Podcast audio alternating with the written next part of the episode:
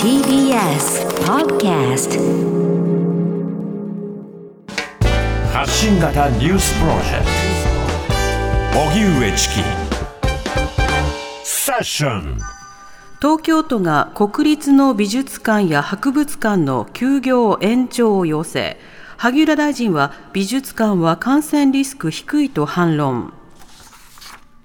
緊急事態宣言を受け臨時休業している国立の美術館や博物館について東京都は休館措置を続けるよう文化庁に要請しました。しかし萩生田文部科学大臣は会見で美術館や博物館は感染リスクが低いということで再開を前提に準備をしてきたとした上で都側に対し文化庁が合理的な説明を求めているところだと述べました。東京都は今月7日に定めた緊急事態措置で1000平方メートルを超える博物館や美術館に引き続き休業を要請。緊急事態宣言延長後の対応について政府との間で食い違いが生じていますが小池都知事は国の法律に基づく要請なので協力をお願いしたいと改めて休業を求めました。休業要請をめぐっては劇場や演芸場は明日から5000人以下などで営業が可能な一方映画館は休業要請になるなど対応が分かれていて現場などからは不満の声が上がっています。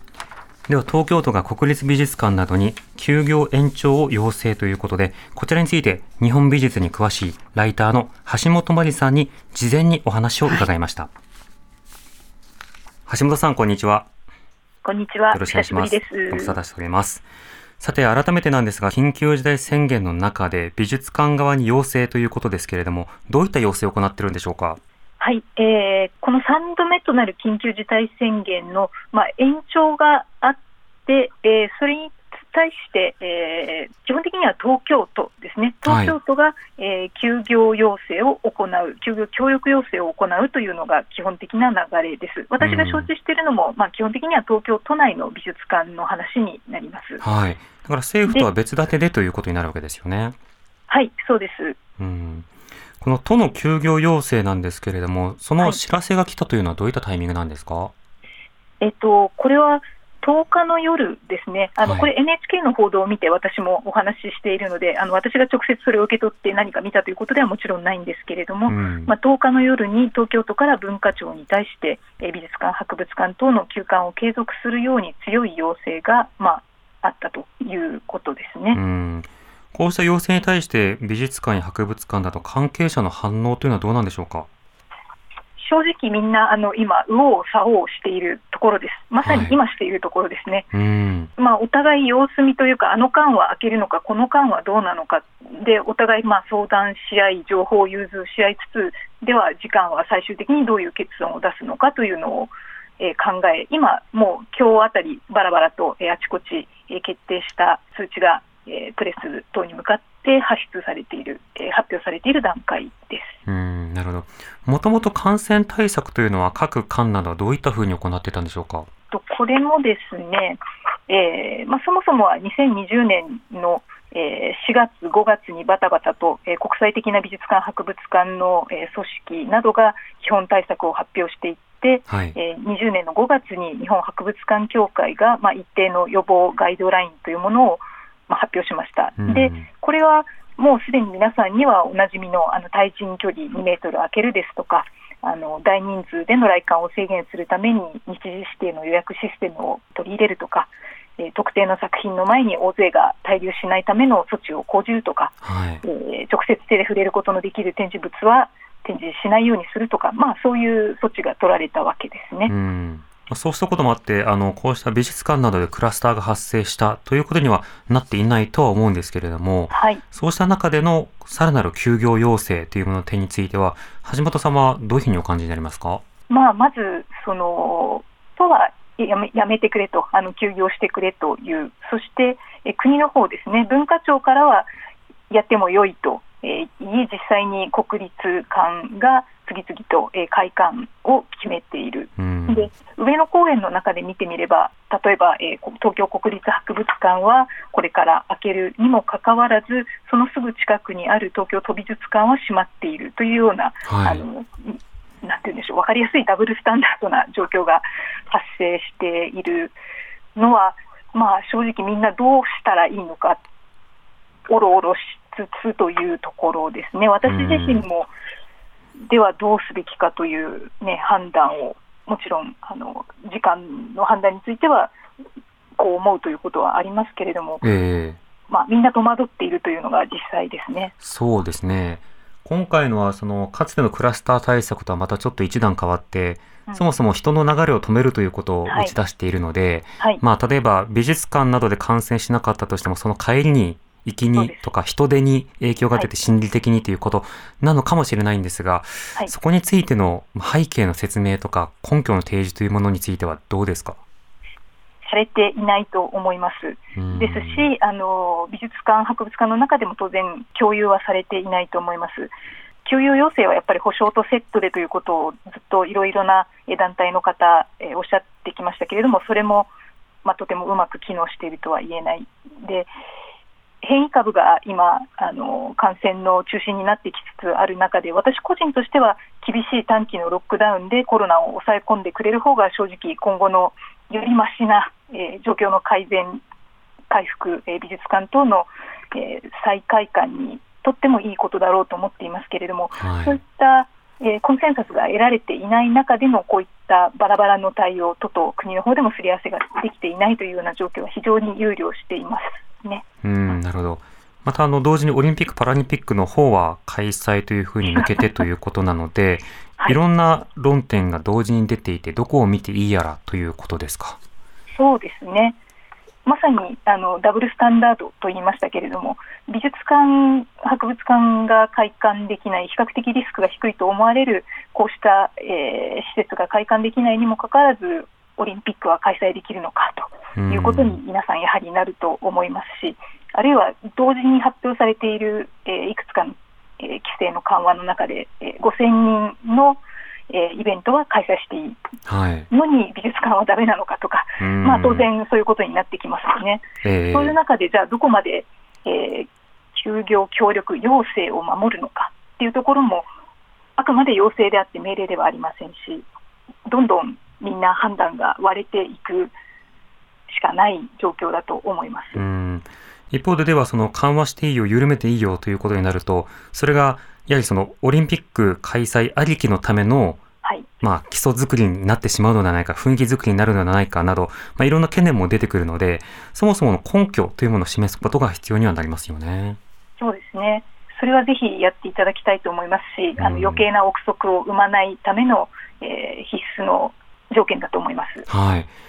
開けないという状況が続けば続くほど、非常にこう大変シビアな状況になっていくことは間違いないわけですね。そうですね。あの経済的にはどんどん苦しくなっていきますし、あのちょうどこのゴールデンウィークを挟む時期というのは、まあ、あれに書き入れ時でもありますので、それが全く ゼロになってしまったということで、どこの間も苦慮されていると思います。なるほど。さらなる支援や必要な施策などについてはどうですか？まあ、やはりあの難しいとは思うんですけれども、何何らかの客観的な基準、これは都と国と、まあ、それぞれ自治体と国との間で齟齬がないように客観的な基準を決めていただいて、制限の度合いというものを決めて、でこうリモート等で代替できない活動については、損失の割合に応じて補填する、保証するということしかないと思いますね。うんまあ、なるべく公平性に配慮した仕方で経済的なサポートをすると、はい、それでまあ協力をさらに強化するということになるわけですか。で、時間というか期限をあの、まあ、きちんと理由のある、えー、裏付けのある期限を過ぎるということですね。結局これは、あの美術館、博物館の活動に限らず、今回の緊急事態宣言、すべてにおいていることかとは思いますけれども。えーまあ、美術館などもね、そのリモートで館を体感できるとか、あの、まあ、いろんなアーカイブをこう提示するとか、はい、あの動画でみんなで楽しむとか、いろんな試みをしている中で、しかし、あの、そういったようなものだけでは、どうしてもその収益などの確保とか安定性にはつながりにくいところもあるわけですもんね。全くつながらないですね、正直ね。なるほど。わかりました。橋本さん、ありがとうございました。ありがとうございました。日本美術に詳しいライターの橋本森さんにお話を伺いました。橋本さん、あの、美術館の館長もされてますし、また、はい、例えばね、そのニコニコ動画とかでね、うんうん、副館長か、はい、ニコニコ動画とかでさ、その美術館の案内とかをしたりとかして、うんねね。うん、コロナ禍ならではの活動などもいろいろしてるんですけども、その橋本さんもね、あの、先ほどのインタビューの最後で、やっぱりそういったことをしても、あの、安定的な収益にならないんだっていう話っていうのはとても重い指摘で、やっぱりその自助努力をこれだけやったとしても、なかなかこう、厳しい現状というのがあるわけですよ。そうすると、やはりその控除として支援をするということと、それからの適切なルール作りをする。そしてそのルールは、まず行政の方で一貫した共通のまとめを行った上で、周知徹底と協力を要請するということ、それの納得を、まあ、しっかりと築くということが重要になるわけですよね。今ちょっとその順番であるとか、合意形成というものはちぐはぐになっているので、そのあたりの順序というものを適切に確保しながら、やっぱり現場の支援してほしいなと思います。今入ってきたニュースです。緊急事態宣言の延長に伴って国立の博物館などへの休業要請を続けるかどうかで東京都と政府側で見解が対立していた問題で文化庁は先ほど都の要請を受け入れ都内の5つの文化施設の休業延長を決めました。明日から今月末まで延長される緊急事態宣言で政府側は博物館や美術館についてはこれまでの休業要請ではなく夜8時までの時短要請としています。一方東京都は施設を閉じることによって人の流れを止めるため国立科学博物館など都内にある5つの文化施設に対し休業を延長することを要請していました。東京都と協議を続けてきた文化庁は先ほど都からの強い要請に応じ5つの施設について明日からも休業を延長することを決めました。発信型ニュースプロジェクト TBS ラディオ905-954おぎゅうえちきセッション田村大臣宣言の解除は国民との対話が必要東京や大阪に3度目の緊急事態宣言が出されてから一定の効果が見込まれるとされる2週間が経ち田村厚生労働大臣は今朝の記者会見でどれぐらいの効果があったかについて今週見極める考えを示しました。今月末までとされている宣言を解除する際の基準について田村大臣は前回の緊急事態宣言の時は解除する前から感染者が増えてきた。どこまで宣言を続けるかは国民との対話が必要として具体的な解除基準については明言しませんでした。一方、厚生労働省によりますと、現在入院している新型コロナの感染者のうち、重症者の数は、昨日の発表から25人増えて、1177人となり過去最多を更新。また東京都は新規感染が925人確認されたと発表しました。このような中新型コロナワクチンの接種で愛知県西尾市の副市長が大手ドラッグストアチェーンの会長と妻の予約を優先して抑えるよう指示していたことが分かりました。しかしその後指摘を受けて副市長は取り消しました。杉ホールディングスの広報室は秘書が何度か問い合わせをしたことは事実だが便宜を図ってほしいとお願いした認識はないとコメント。これに対しワクチン担当の河野大臣は全く必要のない対応だったと批判しました。まず先ほどのコロナ、杉薬局と、それから愛知県西尾市の副市長との疑惑ですよね、はい、これあの、優先予約していたということは確かなようで、それが一体どういった経緯なのかということで、市と、それから杉薬局側があのすれ違っていると、うん、言い分が食い違っているというところがある、はい、まあ、結果としてしかし優先予約をしたということはあの確かなので、まあ、一つの縁故主義ですよね、うん、身内を、まあえー、ひいきをして、うん、で特定の政策の優先順位を上げていくというような対応をするというのは、これはあの例えば検査だろうが、ワクチンだろうが、あるいは病床の確保だろうが、どういったことだろうと、まあ、非常にこう許されることではないわけですよね。はい、あの今の公衆衛生の公平性というものの前提と協力要請の前提というものをあの根本から覆すようなものになるということなので、これはあの検証が必要だと思います。検証。うん、あの内部で、まあ、すり合わせすり合わせるというかあの実態が食い違っているような状況があるので、うん、双方がどういったやり取りをしたのかということをしっかりと検証する、まあ、そうした委員などを立ててですね発表するということが不可欠かなと思います。うん、ちなみにこれはあの中日新聞の取材によって、はい。発覚をして、うんうん、なおかつその取材を受けて急遽予約が取り消されたということがあるようなんですけれども、はい、取材がなかったらそれが決行されたということにこれなってしまうわけでしょ？はい、うん、となるとやっぱりその明るみに出たことの重要性というのもさることながら、うん、そうしたような事例がじゃあ他にないのだろうかという他の自治体での対応け